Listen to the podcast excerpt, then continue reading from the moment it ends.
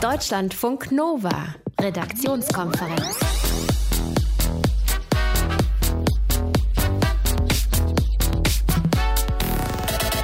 Also bitte, bitte, bitte. Gestern war noch Weihnachten und das müssen wir natürlich noch mal kurz nachbereiten. Ne? Wie war es denn bei euch so? Ich kann gerne was aus meinem kleinen privaten Umfeld erzählen. Äh, bei mir hat es an Weihnachten keine Geschenke gegeben. Dafür ziemlich viel Zeit. Also rumhängen, lesen, Musik hören, essen, schlafen, das ganze Programm. So war mein Weihnachten. Unspektakulär, dafür sehr schön. Heute Abend bei mir im Studio Theresa Nehm. Hallo. Hallo. Mein Weihnachten war sehr schön. Oh, wie das, das freut mich. Hast, wie Ja. war mit Geschenken? Hast du Geschenke Äh, bekommen? ich habe tatsächlich Geschenke bekommen, habe mich auch sehr gefreut, habe auch selbst geschenkt, habe mich auch sehr gefreut. Äh, und ich habe viel Zeit mit meiner Oma verbracht, was sehr schön war. Das ist prima. Also falls ihr auch noch das Bedürfnis habt, euer Weihnachten nachzubereiten und diese Geheimnisse mit uns teilen möchtet, schreibt mir doch gerne eine Mail an mail.deutschlandfunknova.de. Und wir bleiben noch ein bisschen beim äh, Geschenke äh, bekommen, vielleicht auch wieder zurückschicken. Das passiert ja jetzt gerade nach Weihnachten wieder, mehrfach. Ne? Die ganze Retourware, wohin geht die eigentlich? Wo landet die? So viel kann ich euch schon mal sagen, zum Beispiel auch in Ägypten oder in Russland. Wie sie dorthin kommen von Deutschland aus, das ist nur eine Geschichte, um die wir uns heute in der Redaktionskonferenz kümmern. Mein Name ist Sonja Meschkat, ich wünsche euch einen schönen guten Abend. Deutschlandfunk Nova. Es gibt ein Motto von Madonna, und zwar aus der Zeit, als sie berühmt geworden ist. Sie hat da gesagt, egal was du machst, mach auf dich aufmerksam. Und diese Ansage gilt natürlich nicht nur fürs Popgeschäft, sondern die ist auch für andere Bereiche gültig, zum Beispiel in der Politik. Und was Aufmerksamkeit angeht, da macht Wolfgang Kubicki, der Vizechef der FDP, so schnell keiner was vor. Er haut zwischen den Jahren einfach noch einen raus. Nicht die SPD sei schuld daran, dass die Sondierungen gescheitert sind, sondern Angela Merkel. So hat sich Kubicki geäußert und er spricht sich für eine Erneuerung in der CDU aus. Was oder wen er damit meint, ich habe nachgefragt bei Katharina Hamburger, unsere Korrespondentin im Hauptstadtstudio. Katharina, Wolfgang Kubicki ruft die CDU dazu auf, sich zu erneuern. Was meint er eigentlich genau damit? Er möchte eigentlich ähm, ja eine wirkliche Erneuerung an der Spitze, um ähm, mitzuteilen, wie die FDP wieder mit der CDU ins Gespräch kommen könnte. Das ist sozusagen seine Bedingung, die er jetzt da stellt. Er sagt selbst nicht irgendwie, Merkel müsse weg, das sei gar nicht seine Aufgabe. Die Union müsse selbst wissen, wie sie wieder weit über die 30 Prozent kommt. Die ist im Moment bei 33, 34 Prozent. Aber er hält sich eben nicht zurück mit so ungefragten Tipps und sagt eben, Merkel sei schuld am Scheitern der Jamaika-Koalition. Ähm, sie habe selbst diese Koalition gewollt. Sie wollte ja immer eine große Koalition. Das erzählt er zumindest. Ob das so stimmt, weiß man nicht. Ähm, und die FDP, wie ich gerade gesagt habe, würde mit einer erneuerten CDU dann gerne koalieren. Also indirekt sagt er schon, Merkel muss weg. Und dann können wir nochmal gucken. Dann könnte man wieder über Jamaika sprechen. Er gibt ja sogar auch schon Tipps dann, wenn man so will, was die Personalien angeht. Also er hat ja ganz konkret auch schon bestimmte Personen benannt, äh, die er so sieht als künftige Führungspersönlichkeiten in der CDU. Ja, genau. Das ist zum einen Jens Spahn. Das ist sozusagen das konservative Aushängeschild der CDU. Junger Politiker, ähm, Mitte 30, Mitte, Ende 30, der vor allem eben beim Thema Innenpolitik sich sehr konservativ gibt, beim Thema Wirtschaftspolitik eher liberal. Also der Weg, den auch die FDP gerne einschlägt. Die hat sich ja ähm, eben zum einen das Wirtschaftsliberale, aber zum anderen in diesen Sondierungsgesprächen hat sich herausgestellt, dass die FDP durchaus einen innenpolitisch auch sehr konservativen, sehr harten Kurs fährt. Wenn man zum Beispiel das Thema Familiennachzug betrachtet, da wurde ja kolportiert, die FDP habe versucht, sogar die CSU da rechts zu überholen. Also von daher überrascht das nicht, dass man da Jens Spahn ins Spiel bringt. Der andere ist Daniel Günther, das ist der Ministerpräsident von Schleswig-Holstein, eben auch ein sehr junger CDU-Politiker, mit dem Wolfgang Kubicki unter anderem in Schleswig-Holstein eben auch koaliert hat und äh, weiß, wie der drauf ist und was der kann oder beziehungsweise was der nicht kann. Also er sagt, mit dem würde das auch funktionieren. Und was ist deine Einschätzung? Also wären jetzt eben gerade die beiden, Günther und Spahn, tatsächlich mögliche Nachfolger für Angela Merkel? Das würde ich sagen, ja. Es gibt aber auch noch andere in der CDU, die in der zweiten Reihe stehen und die man, glaube ich, auch nicht vergessen darf. Dazu zählt unter anderem Julia Klöckner, ähm, die in Rheinland-Pfalz zwar nicht Ministerpräsidentin geworden ist, aber die CDU durchaus zu einem guten Ergebnis bei den Landtagswahlen geführt hat, ähm, die auch jung ist, die durchaus engagiert ist.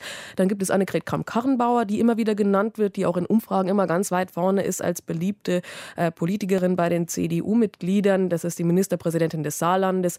Die fährt eher einen Merkel-Kurs. Also die ist nicht auf der Schiene, die Jens Spahn so hat. Also dieses sehr konservative und auch diesen sehr harten, zum Beispiel Flüchtlingskurs, da ist sie etwas anders. Und dann gibt es zum Beispiel auch Carsten Linnemann, der in der zweiten Reihe steht. Das ist der Vorsitzende des Wirtschaftsflügels der CDU. Also es gibt so ein paar, die da in der zweiten Reihe sind. Ähm, was sich dann so nach Merkel herauskristallisieren wird, das muss man, glaube ich, erst sehen. Also in welche Richtung dann die CDU geht, da muss sie sich, glaube ich, wirklich erst entscheiden und entsprechend dann passt die eine oder andere Person an die Spitze dieser Partei.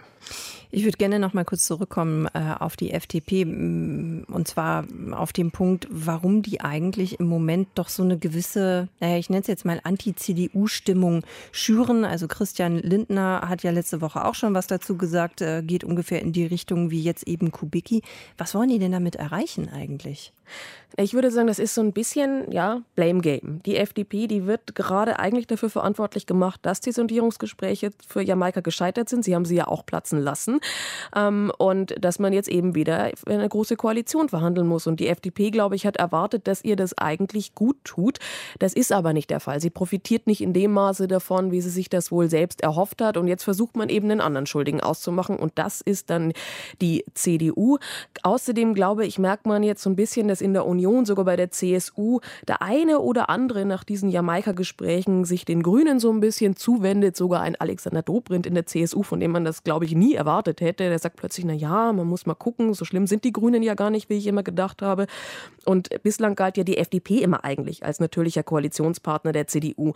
Und wenn sie das natürlich verliert, dann wird es schwierig für die FDP auch in dem Parlament und wieder in die Regierung zu kommen. Also ich glaube, das hängt da alles mit dran, dass man jetzt so ein bisschen versucht, ähm, vor allem auf Merkel zu gehen und die ein bisschen ähm, anzugreifen und zum Wackeln zu bringen. Wolfgang Kubicki von der FDP empfiehlt der CDU eine Erneuerung. Was dahinter steckt, Katharina Hamburger, unsere Korrespondentin im Hauptstadtstudio, hat es erklärt hier in Deutschlandfunk Nova in der Redaktionskonferenz.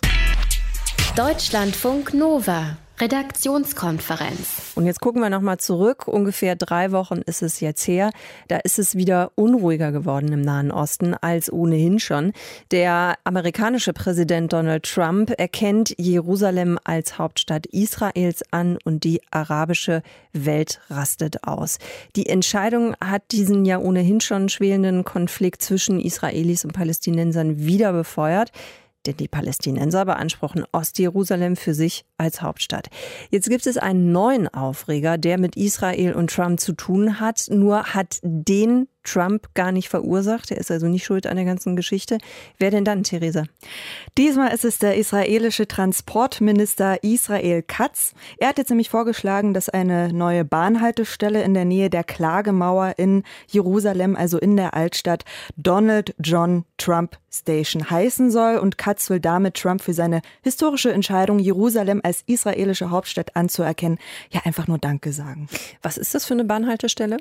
Das ist ein Teil eines sehr sehr großen Projektes. Tel Aviv und Jerusalem werden durch eine neue Bahnstrecke verbunden. Bis Ende März soll dieses äh, Projekt auch beendet sein. Und es ist wirklich ein prestigeträchtiges Projekt, denn mit dieser Bahn erreicht man innerhalb von einer halben Stunde die eine oder die andere Stadt. Und ja, bisher braucht man dafür mit dem Auto anderthalb Stunden. Mhm. mhm. Und äh, diese Strecke soll jetzt, wurde eben angekündigt, verlängert werden in Jerusalem, nämlich bis in die Altstadt hin, bis zur Klagemauer. Und das Ganze soll dann in fünf Jahren eingeweiht werden. Und diese Station soll dann Donald John Trump Station heißen. Warum ist das so ein Riesenaufreger? Na, für die Palästinenser war ja, wie gesagt, die Entscheidung, Jerusalem als israelische Hauptstadt anzuerkennen, ja sowieso schon ein Rückschlag. Und weil für die Muslime Jerusalem genauso eine heilige Stätte ist wie für Juden oder auch Christen. Und diese Bahnstation dann nach Donald Trump zu benennen, ja, das streut einfach nochmal schön Salz in die Wunde der Palästinenser. Und deshalb wird auch damit gerechnet, dass es Proteste geben wird. Der israelische Transportminister Israel Katz hat vorgeschlagen, eine neue Bahnhaltestelle in der Nähe der Klagemauer in Donald Trump Donald John Trump Station äh, ja, zu taufen, zu benennen. Das sorgt für erneute Unruhen. Drüber berichtet hat Theresa Nehm, unsere Reporterin hier in Deutschlandfunk Nova. Deutschlandfunk Nova. Redaktionskonferenz. Es ist äh, schade, es hat nicht gereicht. Er hat verloren. Kein gutes Gefühl gehabt heute, nicht ins Spiel gefunden. Es ist einfach, so hat er das selber formuliert, scheiße gelaufen. Kevin the Dragon Münch wäre gerne ins Achtelfinale der Darts-Weltmeisterschaft in London gekommen. Er hat es aber nicht geschafft. Kevin Münch aus Herne, Ende 20, eigentlich Landschaftsgärtner. Und dafür, dass er noch gar kein Profi-Profi ist beim Darts, ist er ganz schön weit gekommen. Wie Spiel gelaufen ist, ich frage mal nach bei Mats Nicholson, das ist unser Reporter in London. Mats, hat sich Kevin Münch denn trotz dieser Niederlage ganz gut geschlagen? Was sagst du? Also er selber sagt nein, weil ähm, er hat überhaupt nicht in sein Spiel gefunden. Man muss unterm Strich ganz ehrlich so sagen, heute ging einfach gar nichts.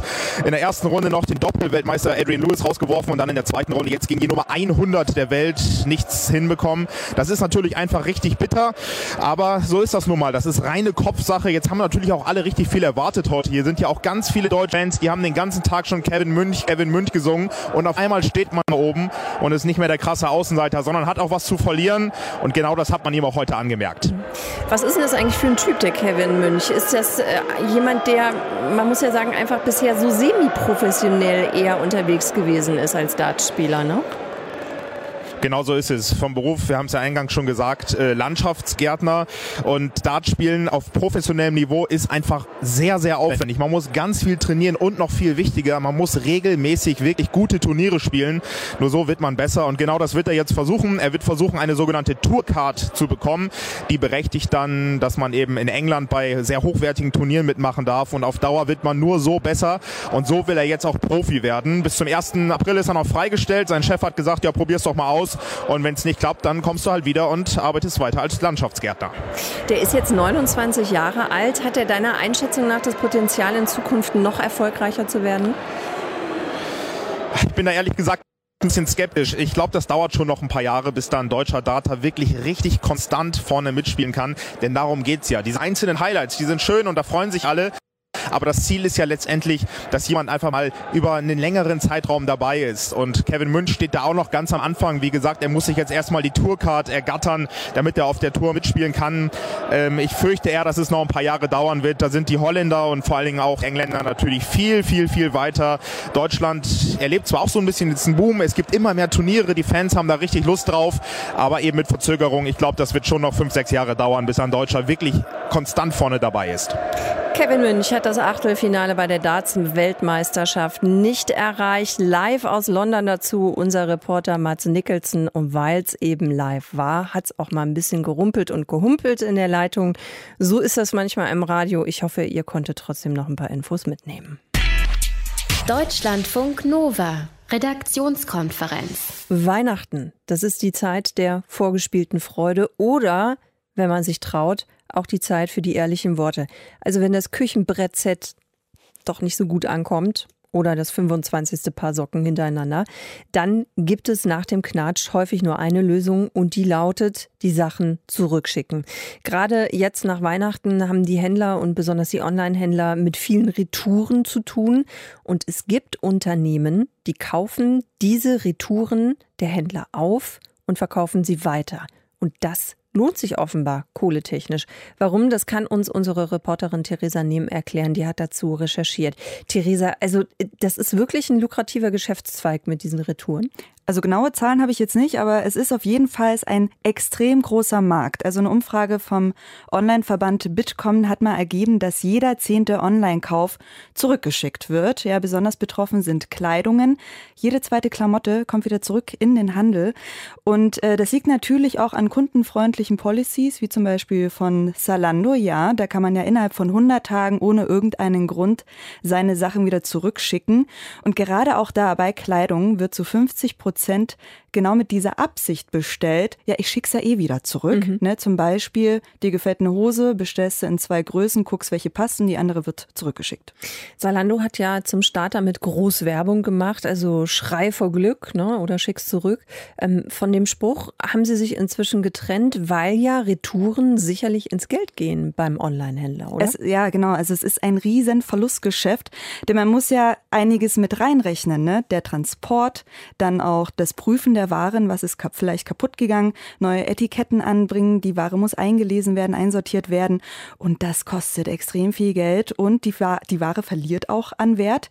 Manchmal behält sie zwar ihren normalen Wert, ist also wie neuwertig, aber zum Beispiel allein schon, wenn die Originalverpackung ein bisschen kaputt ist, verliert sie an Wert oder auch zum Beispiel Elektrogeräte, ist das Notebook einmal angemacht worden, hm. schon ist es weniger wert. Hm.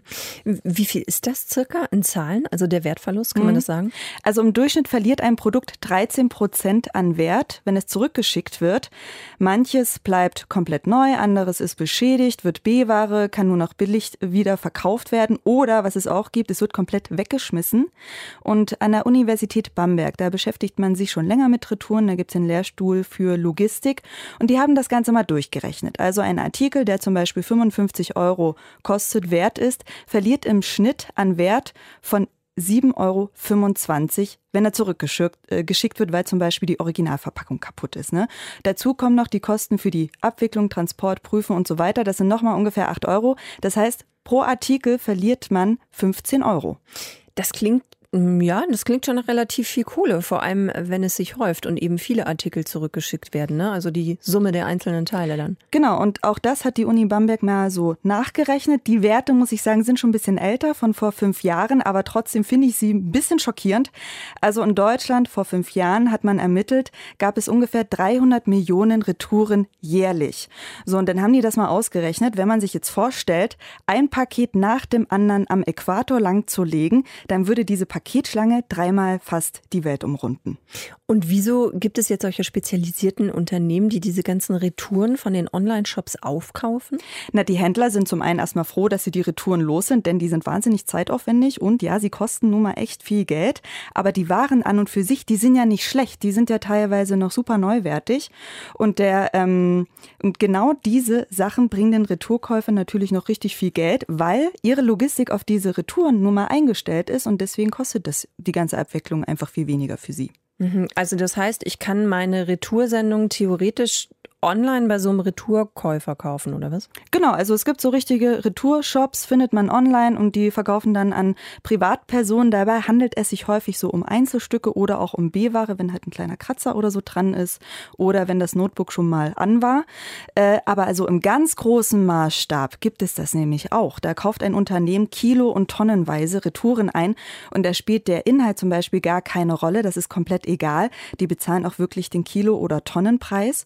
Und diese Waren, die werden dann außerhalb der EU wiederverkauft, zum Beispiel im Iran, in Russland oder in Ägypten, weil sie nun mal auf dem europäischen Markt eine zu große Konkurrenz wären für die Online-Händler, die eigentlich die Retouren verkauft hatten.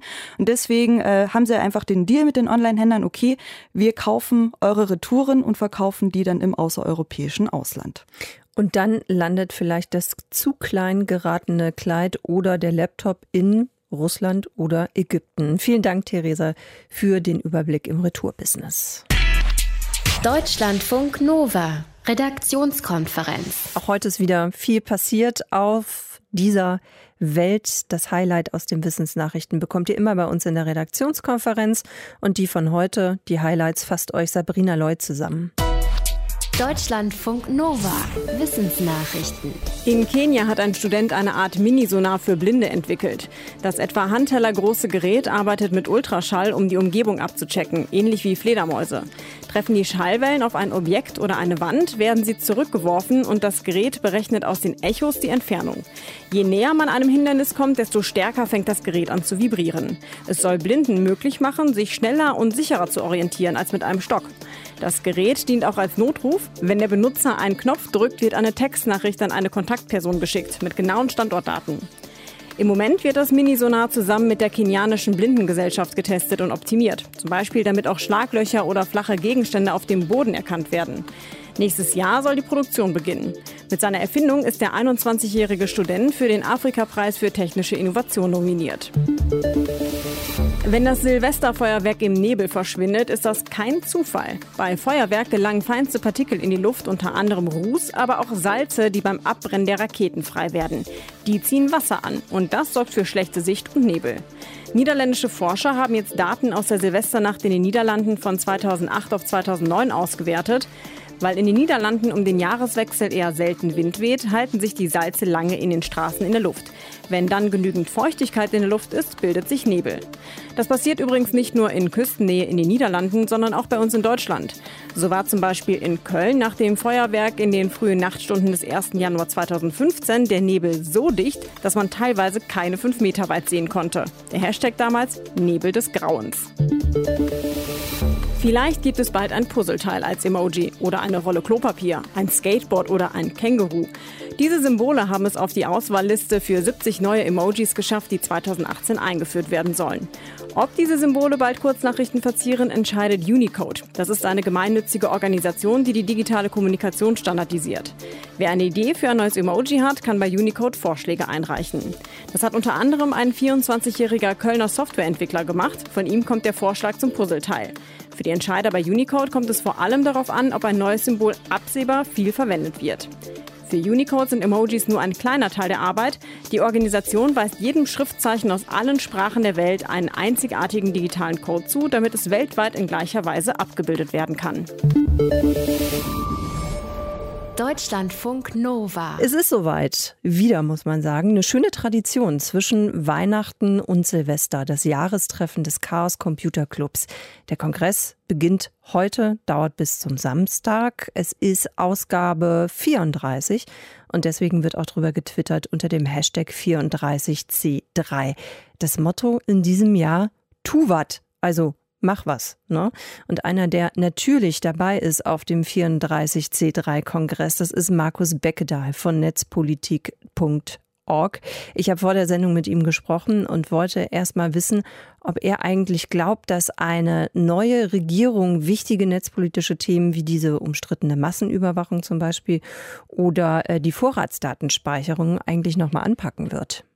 Natürlich müsste man direkt dran. Allerdings hat die letzte große Koalition in den vergangenen vier Jahren den Überwachungsstaat so ausgebaut wie eigentlich kaum eine Koalition in den letzten 50 Jahren zuvor. Das heißt, wir sehen mit großer Sorge, dass hier wieder CDU, CSU und SPD sich zusammenschließen und mit ihrer Mehrheit im Bundestag, in der Regierung, aber auch im Bundesrat neue Überwachungsgesetze durchbringen, während noch viele äh, bisher durchgebrachten Überwachungsgesetze vor dem Bundesverfassungsgericht auf eine Evaluation, auf Urteile warten und dort wahrscheinlich erst irgendwann auch mal gekippt werden würden.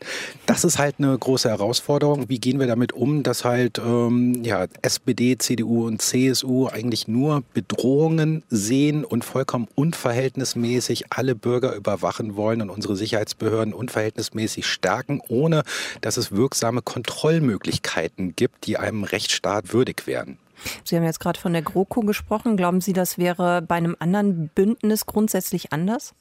Also wir hatten eine gewisse Hoffnung auf eine Jamaika-Koalition gesetzt, weil zumindest FDP und Bündnis 90 Die Grünen sich für Grundrechte einsetzen und Maßnahmen wie eine anlasslose äh, Überwachung im Rahmen der Vorratsdatenspeicherung abgelehnt haben. Es scheint ja auch so zu sein, dass in den Sondierungsgesprächen von Seiten CDU, CSU, dass den beiden kleineren Partnern angeboten wäre. Jamaika ist leider gescheitert. Jetzt gibt es halt wieder ein Back to the Roots und die SPD Idee ist leider nicht ganz so datenschutzfreundlich, grundrechtsfreundlich, wie man es als Korrektiv im Verbündnis mit CDU, CSU gerne sehen würde, für die halt ja eigentlich Überwachung zum Markenkern gehört, was unserer Meinung nach einer lebenswerte digitalen Gesellschaft im Weg steht.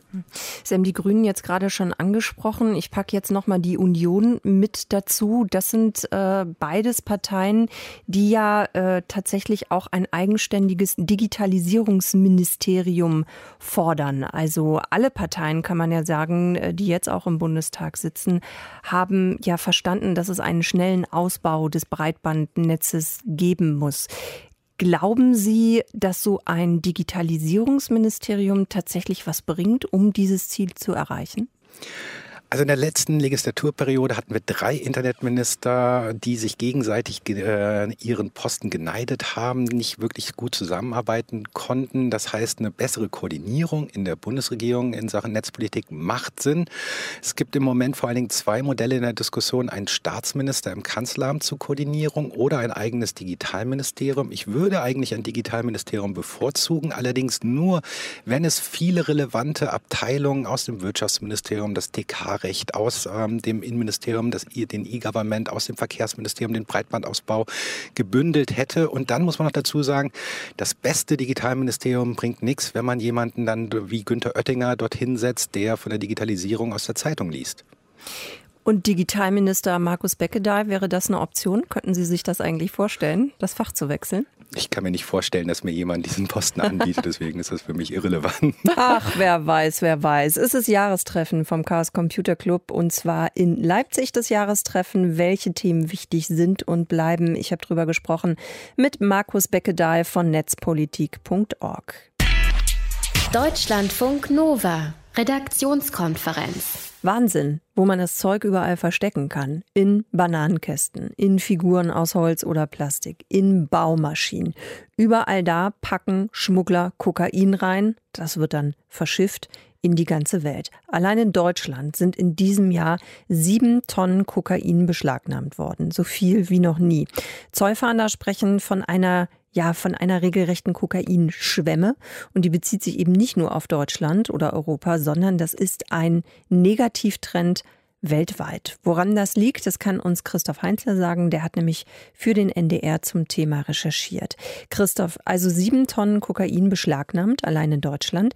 Wie erklärt sich das Bundeskriminalamt denn eigentlich diese Zahl? Also kontrollieren die Beamten besser oder gibt es wirklich mehr Kokain auf dem Markt? Also das sind sicherlich verschiedene Faktoren. Kontrollieren besser, das kann durchaus sein. Man ähm, hat viele Ressourcen, viele Leute, viele Methoden, um den Schmugglern äh, auf die Spur zu kommen. Es gehört aber sicher dazu, es sind sehr große Funde, die wir in den letzten wenigen Jahren und gerade im Jahr 2017 sahen. Früher waren das öfter mal 50 Kilo hier, 20 da, 100 dort. Jetzt reden wir teilweise von Hunderten von Kilos in einem Transport, der dann aufgedeckt wird. Und dahinter liegt und das ist sicherlich der Hauptgrund für die gesamte Entwicklung, eine massiv gestiegene Produktion in Südamerika, die auch in großem Umfang dann exportiert wird. Und neben den USA ist eben Europa der zweite große Weltmarkt dafür und Deutschland ein wichtiger Markt in Europa. Das heißt, das drückt mit Masse, mit Macht auf den europäischen Markt und da fängt man ein bisschen was ab. Aber es ist eben nicht nur gute Kontrolle, denn sonst würde man ja sehen, der Markt hier ist leer oder zumindest leerer und die Preise, sie steigen. Das würde ja passieren, wenn dem Markt das entzogen wird. Das ist aber nicht der Fall. Der Preis bleibt stabil ähm, und wir sehen also, es kommt immer mehr nach. Woher kommt das denn? Also warum kommt so viel mehr Kokain aus Südamerika? Es sind sowohl dort die Anbauflächen größer geworden, vor allem aber hat man dort das System äh, soweit professionalisiert, dass man auch mehr Kokain aus dem Quadratkilometer oder aus dem Hektar Anbaufläche herausbekommt. Das heißt, man produziert unterm Strich mehr und das will man natürlich loswerden, um diese Wahnsinnsgewinne dann zu erzielen. Also es steckt natürlich auch wieder äh, das große Geld dahinter. Ich würde gerne nochmal ähm, auf diesen Punkt Kontrolle äh, zurückkommen. Also das Bundeskriminalamt sagt ja selber, die entdecken eigentlich nur einen kleinen Teil dessen, was überhaupt geschmuggelt wird. Wohin gehen denn die Schätzungen? Also wie viel Kokain landet denn in Deutschland? Ja. Kann man das sagen?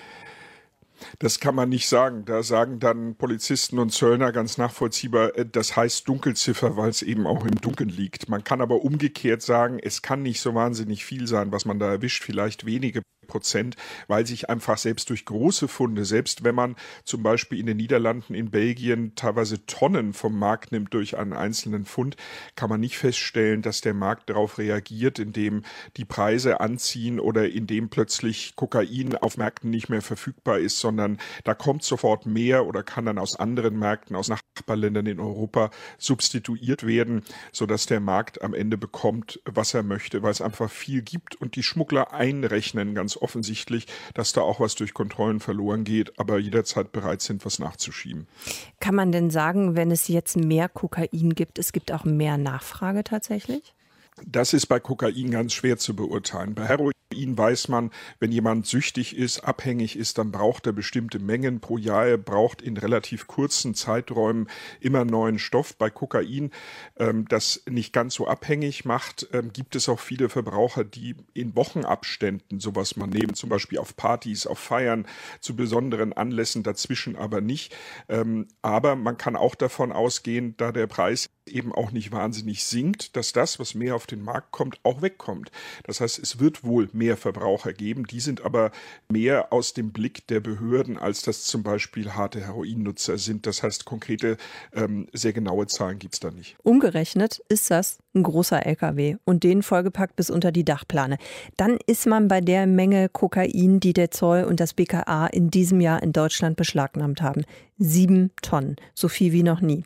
Das BKA spricht von einer neuen Strategie der Drogenkartelle aus Südamerika und wie die aussieht, das kann uns Christoph Heinzle vom NDR erklären. Der hat nämlich zum Thema recherchiert. Christoph, wie ist denn der Weg des Kokains aus Südamerika nach Europa und auch nach Deutschland? Nun, früher war die Vorstellung, glaube ich, eher, das ist dann die italienische Mafia, die das in Europa einführt, oder das sind die südamerikanischen Drogenkartelle, die das quasi von Hand zu Hand geben und am Ende auch in Hamburg im Hafen sitzen, um das hier zu verteilen. So einfach ist es nicht mehr. Das macht es den Ermittlern auch schwer. Es sind häufig viele Nationalitäten, viele verschiedene Netzwerke, die Teile des Transports besorgen.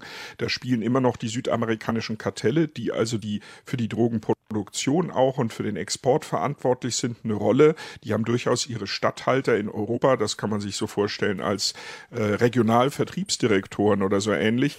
Ähm, da es aber auch viele andere, die Einzelteile dazwischen besorgen, die den Weg auf einem Schiff besorgen, das Verpacken dann gibt es Leute vor Ort, die das rausholen und dann gibt's äh, eventuell Familien, Clans, Netzwerke mit einem Balkan-Hintergrund, aber auch italienische Mafia, andere kriminelle Netzwerke, die da zusammenarbeiten und Teile vom Kuchen abbekommen. Und deshalb ist es auch relativ schwer, die einzelnen Player zu verfolgen, dingfest zu machen und so einen Transport dann am Ende auch rauszuziehen, zu entdecken. Hm. Geschmuggelt wird ja dann per Schiff, also das wird irgendwie äh, rübergeschifft mhm. dann eben. Ähm, wie wird das verpackt oder versteckt? Ist das so wirklich ganz klassisch? Vorhin habe ich noch ein Bild gesehen, wirklich so im Bananenkarton dann und drüber liegen die Bananen Bananen und darunter sieht man dann so die Kokainpakete. Das gibt's, also in Früchten ist ganz beliebt. Äh, das liegt auch daran, dass die weniger kontrolliert werden, weil in dem Moment, wo ich so einen Bananencontainer aufmache, sind die Bananen hin. Äh, dieses Risiko muss man als Zoll erstmal eingehen und muss vielleicht schon einen Verdacht haben, um das zu machen. Aber die Schmuggler sind vielfältig, die sind einfallsreich geworden. Es werden manche Dinge eingebaut in große Maschinenteile, in Möbel. Möbel teilweise, in andere Dinge, aber es gibt immer noch die beliebteste Methode, das ist äh, die Drop-off-Methode. Man stellt einfach eine Sporttasche mit Kokainballen in so einen Container rein, also nur Tür auf, draufgestellt auf die Ladung, die drin ist, um es dann entweder auf dem Schiff schnell rausnehmen zu können, über Bord zu werfen, wo es Boote einsammeln oder im Hafen schnell rauszunehmen, dann im Freihafen und gar nicht viel Umstände zu haben, das dann wegzubringen. Das alles funktioniert, das eine mal besser als das andere, aber die Vielfältigkeit, die macht es auch da wiederum den Ermittlern schwer. Gut, jetzt stellen wir uns vor, diese Tasche mit dem Kokain ist jetzt irgendwo gelandet, meinetwegen in äh, Deutschland, in Hamburg, im Hafen. Wie geht es dann weiter? Wie kommt das auf den Straßenmarkt? Nun, wenn man es nicht gerade in eine Bananenkiste verpackt und dann in der Bananenhalle, äh, in der großen Lagerhalle abfängt, äh, sondern zum Beispiel in der Sporttasche, dann hat man jemanden im Hafen, den man entweder eingeschleust hat oder viel häufiger, den man dort für viel Geld angeworben hat, der einem zum Beispiel die Sporttasche aus den Containern nimmt. Ein Mitarbeiter im Hafen zum Beispiel, dem drückt man dann gerne schon mal bei einem größeren Transport 100.000 Euro in die Hand, nur dafür, dass er ein paar Sporttaschen einsammelt und die mit seinem Auto rausbringt. Und dort übernehmen es dann schon die Nächsten, die dann Großhändler sind und die wiederum kleinere Portionen dann an wieder andere, das mögen auch andere Nationalitäten sein, ganz andere Leute weiter verteilt, die dann den kleinen Markt bedienen, sei das den Straßenmarkt in irgendwelchen Vierteln, zum Beispiel in Hamburg auf St. Pauli, oder sei das dann den, der mit dem Köfferchen auf so eine Party mit Anwälten und Studenten kommt und dann die Tütchen verteilt. Und wie kann die Polizei dann ja gezielt ermitteln? Stelle ich mir relativ schwierig vor.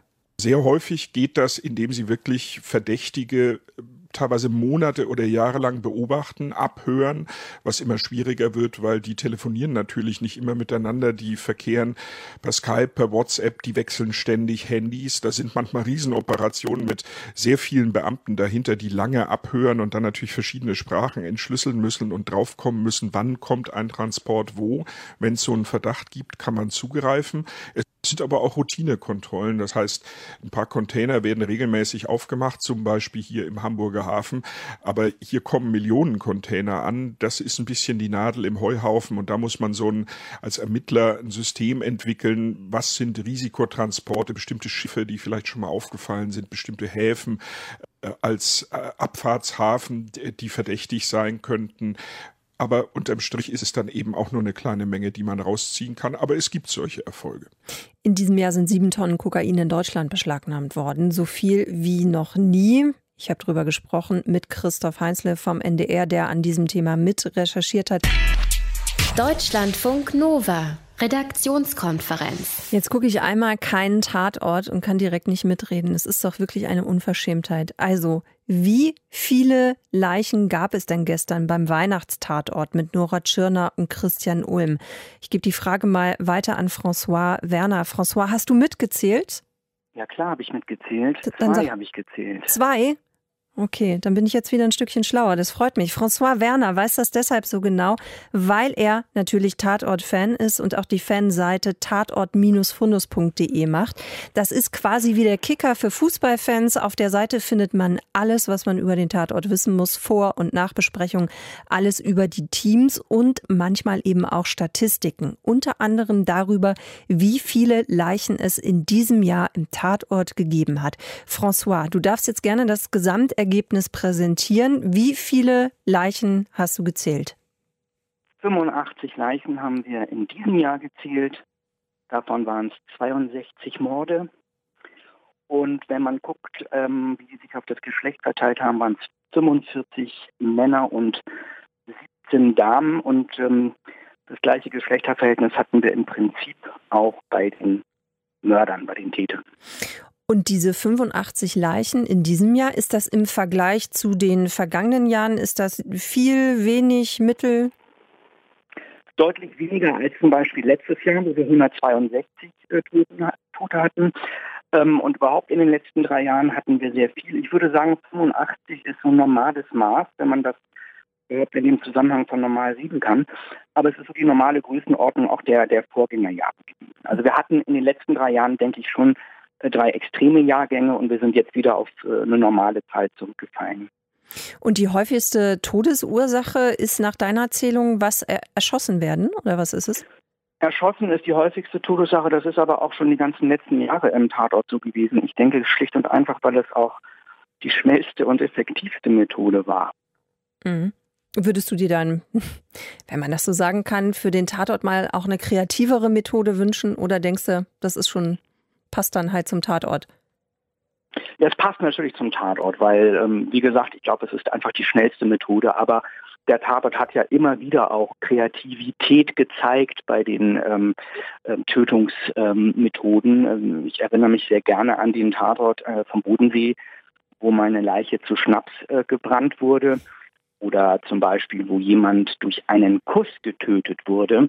Da hatte der Küssende nämlich die, eine Erdnuss im Mund und der ähm, der sterben sollte, hatte eine Erdnussallergie. Ähm, also der Tatort ist schon kreativ, aber erschossen, erstochen, das sind so die gängigen ähm, Tötungsmethoden im Tatort. Gibt es denn eigentlich einen Tatort, der da den Rekord hält? Also wo gab es die meisten Leichen? Ja, also äh, das ist der Klassiker im Schmerz geboren von 2014. Da waren es über 50 äh, Tote. Wer spielt denn da die äh, Hauptrolle? Welches Team ist das? Das war das, äh, das war der Kommissar, war dort der Ulrich Tukur, also der, ah, ja. der Mugo. Ähm, und ähm, ja, das war natürlich damals, da haben wir glaube ich auch in Deutschland vom Nova mal drüber gesprochen, ausführlich. Das war natürlich der Knaller mit, mit so viel Toten. War dir das, ich meine, du bist ja, du kennst dich aus, du kannst, glaube ich, jede Folge, naja, vielleicht nicht auswendig, aber du weißt halt schon sehr gut Bescheid. Ähm, fandst du es zu viel dann auch in dieser einen Folge? Nö, ich fand, das passte einfach. Das, das fiel gar nicht auf. Ähm, das klingt jetzt so ein bisschen äh, kaltschneuzig, aber das fiel eben nicht negativ auf. Das, das war so eine, so eine innere Logik und ich fand das überhaupt nicht störend. Das passte. Wie sind die denn gestorben, wenn das so viele waren? Ja, auf unterschiedliche Weise. Also vor allen Dingen gab es am Ende so eine Art Massaker äh, vor einer Spielbank in Wiesbaden. Da sind natürlich dann schon, glaube ich, 40 Tote auf einmal erzeugt worden. Aber ähm, das war so nebensächlich. Die, der Film wurde durch, durch die Geschichte, durch die Atmosphäre getragen. Da war das nicht so wichtig. Anders ist es eben, wenn du einen Tatort mit Till Schweiger siehst, sage ich mal, da fällt mir das schon schneller auf und stößt mir auch übel auf. Da wird nur geballert um das geballert Willens. Und ähm, das war bei Tukur eben nicht der Fall. Deswegen ähm, war das einfach wirklich ein schöner Tatort und da waren die 51 oder 54 Tote gar nicht so schwerwiegend. Hast du dir das eigentlich auch mal angesehen, äh, wie das ist im Tatort? Also wird er früh gestorben oder spät?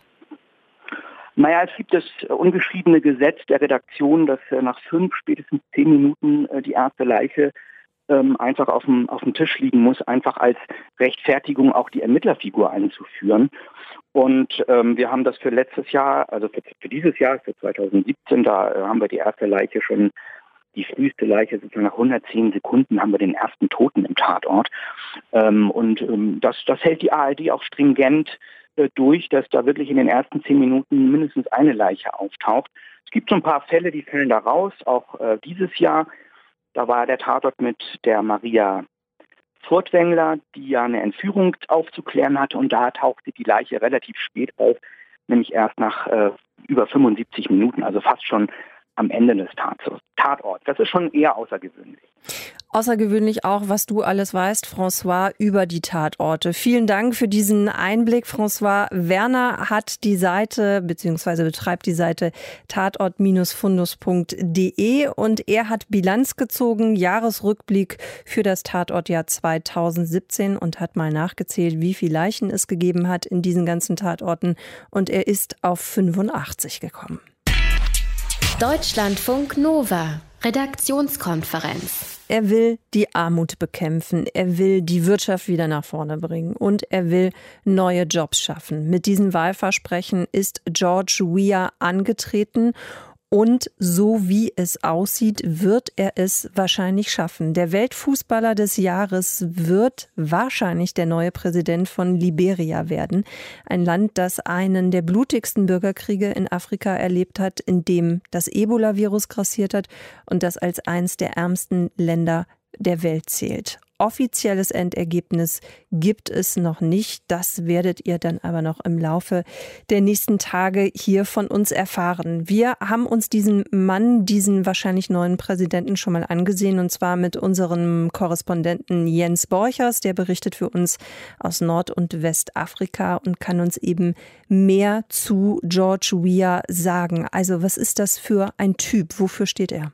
Ein Bulle von einem Kerl, 51 Jahre alt, ähm, und der hat aus diesem äh, halben Jahrhundert seines bisherigen Lebens eine ganze Menge gemacht. Der hat sich äh, per Fußball aus dem Slum herausgedribbelt, in das er reingeboren worden war.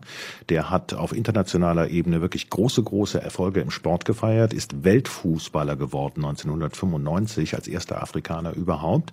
Erster Abschnitt. Zweiter Abschnitt. Nach der Fußballkarriere ist er dann in die Politik eingestiegen, hat sich um sein Land gekümmert, hat Projekte gefördert, war für die Vereinten Nationen Nationen als Botschafter unterwegs ähm, und ist dann in seinem eigenen Land Senator geworden. Ähm, jetzt könnte der dritte Abschnitt folgen, könnte, äh, dass der Mann nämlich äh, in den Präsidentenpalast einzieht äh, seines Landes und äh, solch eine Karriere, die ist schon wirklich bemerkenswert. Das heißt, das ist einer, der Erfolg hat. Falls ihn das tatsächlich gelingen sollte, in dem Präsidentenpalast einzuziehen, was würde er denn erreichen wollen für Liberia politisch? Das ist dann allerdings eine gute Frage, denn programmatisch ist das bisher alles sehr dünn gewesen. Also natürlich sagt er, das hat sein Gegenkandidat aber genauso gemacht, er wolle etwas gegen die Armut in Liberia unternehmen. Dafür gibt es wirklich sehr, sehr viel Grund, äh, dagegen etwas unternehmen zu wollen. Er hat versprochen, dass er Straßen bauen will. Das hängt damit zusammen, dass Liberia, äh, in Liberia 70 Prozent der Menschen in der Landwirtschaft arbeiten, die Infrastruktur aber so hundsmiserabel ist, dass sie kaum Gelegenheit haben, haben, ähm, per kleinem Lastwagen oder per Traktor ihre Produkte auf irgendwelche Märkte zu bringen, weil während der Regenzeit die Straßen einfach zu schlecht sind. Er hat versprochen, dass er Jobs schaffen will und er hat versprochen, dass er die Einheit des Landes bewahren will und den Frieden des Landes bewahren will. Das sind alles sehr wolkige Versprechungen, konkrete Konzepte, wie er das machen will in einem wirklich bettelarmen Land, die habe ich allerdings bisher noch nicht von ihm gehört. Es gibt ja bereits jetzt die Sorge, falls es tatsächlich zu einer Präsidentschaft kommen würde unter WIA, dass die Warlords wieder an Macht gewinnen könnten in Liberia. Also diejenigen, die ja für ihre Gewalt bekannt sind. Ist da was dran? Das ist natürlich ein Gespenst, das äh, geistert immer wieder durch Liberia, wo bis 2003 ein Bürgerkrieg getobt hat, der mehr als eine Viertelmillion Menschen das Leben gekostet hat. Charles Taylor ist vielleicht die bekannteste Figur aus diesem Bürgerkrieg. Das ist jemand, der vom Internationalen Strafgerichtshof zu 50 Jahren Gefängnis verurteilt worden ist. Und jeder, der zudem irgendwelche Verbindungen hat, äh, muss sich natürlich der Gefahr äh, aussetzen, dass er da politisch für haftbar gemacht wird. George Weah hat ein politisches Bündnis mit der Ex-Frau von Charles Taylor. Und er hat es damit begründet, dass er gesagt hat, ähm, es sind so viele Leute in Liberia im Bürgerkrieg äh, beteiligt gewesen. Wenn man jetzt auf jeden mit dem Finger zeigen wollte, der äh, da irgendwie mitgemischt hat äh, und Verbindungen zu Charles Taylor hatte, dann dürfte im Prinzip niemand mehr zur Wahl antreten. Also, da ist so ein Geschmäckle drin. Es ist aber letztlich nichts anderes als eine clevere politische Koalition, die er da eingegangen ist mit einer Vertreterin äh, eines Flügels äh, in der liberianischen Politik, die einfach wichtig für den Sieg ist. Ähm, du hast den Bürgerkrieg ja gerade schon angesprochen. Hat sich das Land davon eigentlich schon wieder wirklich erholt oder kann man da auch immer noch Nachwirkungen spüren? Die schlechte Infrastruktur des Landes äh, ist eine direkte Nachwirkung dieses Bürgerkrieges, weil einfach ganz viele Straßen damals zerstört worden sind und nachher war kein Geld da, um sie wieder aufzubauen. Bis jetzt. Äh, das Land ist außerdem äh, durch die Ebola-Epidemie ganz schwer getroffen worden, als es gerade mitten in einem kleinen Aufschwung war. Das war 2014, 2015. Auch davon hat sich das Land bisher nicht wieder erholt. Ähm, und es ist dem Land bisher nicht gelungen, tatsächlich eine wirtschaftliche Perspektive für sich zu finden, die über Landwirtschaft und über die Ausbeutung von Rohstoffen, Eisenerz und Kautschuk hinaus, die darüber hinausgehen würde. Das wäre im Prinzip die Aufgabe, die ein künftiger Präsident zu lösen hat. Was ist denn deine Einschätzung? Also, wenn es jetzt Riha wirklich wird, auch mit offiziellem Endergebnis, glaubst du, es ist ein guter Mann für Liberia? Mein Eindruck ist, das ist ein Mann mit ehrlichen Absichten. Ähm, das ist ein Mann ohne allzu große politische Erfahrung auf internationaler Ebene. Und ich fürchte, es ist ein Mann, der nicht allzu viel Erfahrung hat in wirtschaftlichen Zusammenhängen. Insofern tue ich mich schwer mit einer Einschätzung, äh, wie erfolgreich er tatsächlich als Präsident sein kann. George Weah wird wahrscheinlich der neue Präsident von Liberia. Wer der Mann ist, wofür er politisch steht, das hat uns Jens Borchers erklärt. Deutschlandfunk Nova, Redaktionskonferenz. Und jetzt kommen wir zu unseren Best-of-Wissensnachrichten. Bekommt ihr von ihr, äh, uns immer in der Redaktionskonferenz. Und die Highlights daraus fasst euch Sabrina Lloyd zusammen. Deutschlandfunk Nova, Wissensnachrichten. Vielen Tier- und Pflanzenarten auf der Erde geht es schlecht. Die internationale rote Liste der Weltnaturschutzunion IUCN ist nun so lang wie nie zuvor. Auf ihr sind knapp 26.000 bedrohte Tier- und Pflanzenarten gelistet. Das meldet die Umweltorganisation WWF. Schlechter als zuvor geht es unter anderem den fliegenden Insekten und den Elefanten, die wegen ihres Elfenbeins getötet werden. Daumen runter auch für andere Arten in Afrika. Geparden leben oft außerhalb von Schutzgebieten und sind deswegen in Gefahr. Schuppentiere werden im großen Stil gehandelt, weil ihre Schuppen angeblich Heilkräfte haben. Und Koalas in Australien haben immer weniger Eukalyptuswälder zum Leben. Eine Verschnaufpause gibt es bei den Meeresschildkröten, bei seltenen Flussdelfinen im Mekong und bei Fischottern. Sie kommen laut WWF in Deutschland wieder häufiger vor als früher, weil Wasserläufe renaturiert und weniger durch Menschen genutzt werden. Gegen Apple gibt es immer mehr Klagen. Sowohl in mehreren US-Bundesstaaten als auch in Israel. Es geht darum, dass Apple zum Teil die Leistung von älteren iPhone-Modellen drosselt. Unter anderem dann, wenn der Akku im Gerät abgenutzt ist. Das hat Apple seit einem Jahr gemacht, aber erst vergangene Woche zugegeben. Laut dem Unternehmen ist das Vorgehen eine Schutzmaßnahme, damit die Handys sich nicht abrupt ausschalten oder kaputt gehen. Die Kläger sind iPhone-Besitzer. Sie werfen Apple vor, Kunden auf betrügerische Weise zum Kauf neuer Geräte verleitet zu haben. Die Kläger kritisieren, dass das Unternehmen Kunden nicht darauf hingewiesen hat, dass ein neuer Akku ihr iPhone wieder schneller macht. Dabei ist ein neuer Akku deutlich billiger als ein neues Smartphone.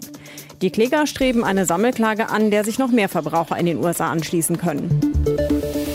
Im Meer an der Westküste der USA tauchen wieder Seesterne auf. Das sind gute Nachrichten, denn vor vier Jahren starben Hunderttausende Seesterne an einer mysteriösen Krankheit. An den Seesternen traten erst Wunden auf, dann zerfielen sie. Die Arme der Tiere lösten sich dabei vom restlichen Körper ab und verwandelten sich in schleimige Klumpen. Die Ursache dafür ist unklar. Möglicherweise tötet ein Virus die Seesterne. Doch jetzt werden wieder Seesterne in Gezeitentümpel in Südkalifornien gesichtet. Umweltschützer hoffen, dass die Neuankömmlinge der Krankheit besser gewachsen sind, denn weiter die Küste hoch im Norden von Kalifornien und in Washington sterben weiterhin massenhaft Seesterne. Deutschlandfunk Nova. Deutschlandfunk Nova. Redaktionskonferenz. Wir rechnen mal schnell nach. Ja, seit fast einem Jahr ist Barack Obama nicht mehr Präsident der Vereinigten Staaten von Amerika. Und was macht das mit einem Menschen? Acht Jahre an der Spitze der USA zu stehen und dann kaum noch Einfluss auf die Geschehnisse zu haben.